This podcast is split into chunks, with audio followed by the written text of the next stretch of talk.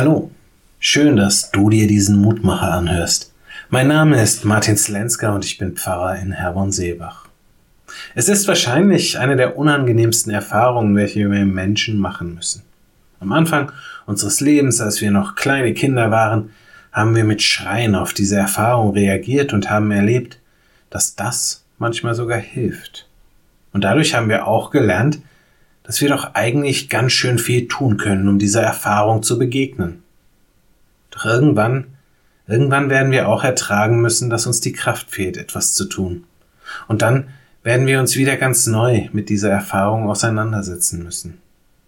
Immer wieder müssen wir uns im Laufe unseres Lebens mit der Hilflosigkeit auseinandersetzen, die uns genau dann überfällt, wenn wir keine Antworten mehr haben, keine Kraft mehr haben, keine Möglichkeiten mehr sehen. Wir können dann lauter als schreien und hoffen, dass das, wie damals, als wir Säuglinge waren, irgendwie hilft.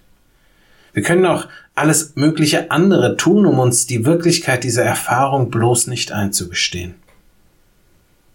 Wir können aber auch mit den Worten der heutigen Losung sagen, Du bist meine Hilfe, verlass mich nicht und tu die Hand nicht von mir ab, du Gott meines Heils.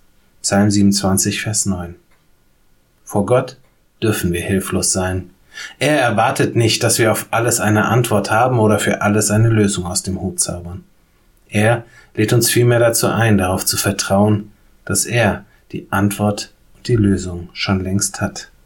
Ich lade dich ein, mit mir zu beten. Gütiger Gott, dieses Leben stellt mich vor Herausforderungen, die ich manchmal gar nicht tragen kann. Da fühle ich mich so hilflos und so ungenügend, und ich versuche dann alles Mögliche, um diesem Gefühl irgendwie zu entkommen. Hilf mir, dass ich mir dann bewusst mache, dass ich nicht alles können muss, dass ich nicht für alles eine Antwort brauche, dass ich nicht immer eine Lösung anbieten muss. Zeige mir, dass ich mich dann viel mehr auf dich verlassen kann, dass ich darauf vertrauen darf, dass du mir in meiner Hilflosigkeit hilfst, dass du für mein Heil sorgst. Amen.